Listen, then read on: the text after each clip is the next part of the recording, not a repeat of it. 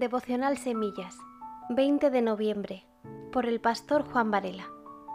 ¿Prefieres perder la vista o la visión? Cuando alzó Jesús los ojos y vio que había venido a él gran multitud, dijo a Felipe, ¿De dónde compraremos pan para que coman estos? Juan 6:5. Retomamos el último devocional de nuestro hermano Javier Vázquez, sobre Primera de Samuel y la batalla donde Naas, símbolo de la serpiente y por lo tanto de Satanás, ante las condiciones de paz y servidumbre que le ofrecían los de Jabes de Galata al querer hacer alianza, Naas quiere no solo esclavizar al pueblo, sino inutilizarlo de por vida para la batalla, al pretender quitarles el ojo derecho.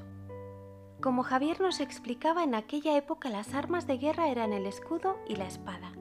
Esta se tomaba con la mano derecha, mientras que el escudo con la izquierda. Al quitarles el ojo derecho les privaba de la visión del campo de batalla y por lo tanto de defenderse con la espada, ya que el ojo izquierdo normalmente estaba parcialmente cubierto por el largo escudo defensivo. Lo que queremos resaltar aquí es que Naas bien podía haberles quitado los dos ojos, pero no le interesaba.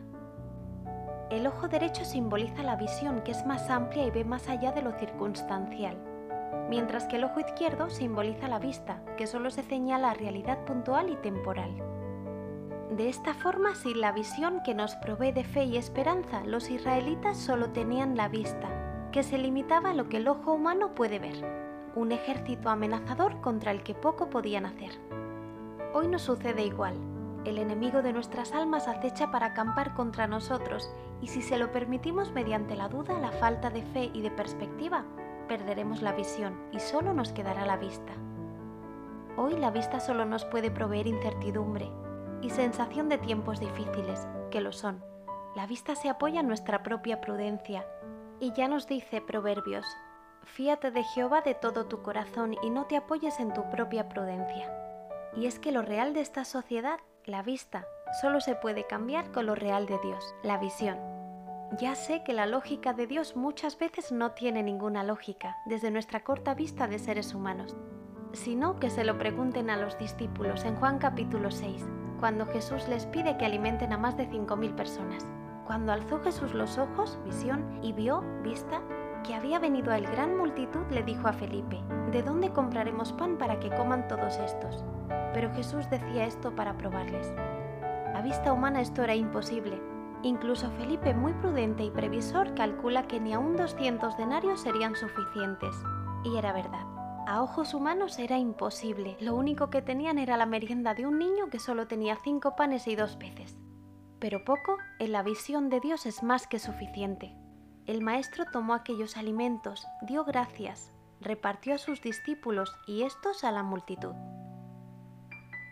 Cuando tenemos la visión adecuada y confiamos en Dios, aunque tengamos poco, Él nos provee lo necesario para que tengamos el privilegio de repartirlo. Pero en este caso y ante la incredulidad de la lógica y razonamiento de los discípulos, Dios cambia el orden para tirarles de la oreja y que comprendan de una vez que no es por vista, es por fe, visión. Después que los discípulos dieron de comer a la multitud y se saciaron, Jesús les ordena recoger lo que sobró. ¿Cuánto sobró? Doce cestas llenas, una para cada apóstol. Después de tener la visión adecuada y servir, Dios le dio la provisión necesaria para recibir. Cuando no andamos por vista sino por visión, el mensaje es este. Da de lo que tienes y recibirás lo que necesitas. En estos tres días te animo a meditar y responder estas preguntas. Evalúa en tu vida cuánto tiempo pasas mirando la vista de esta sociedad, redes sociales, Netflix, intoxicación de noticias, etc. Y cuánto tiempo pasas mirando la visión, es decir, la palabra de Dios.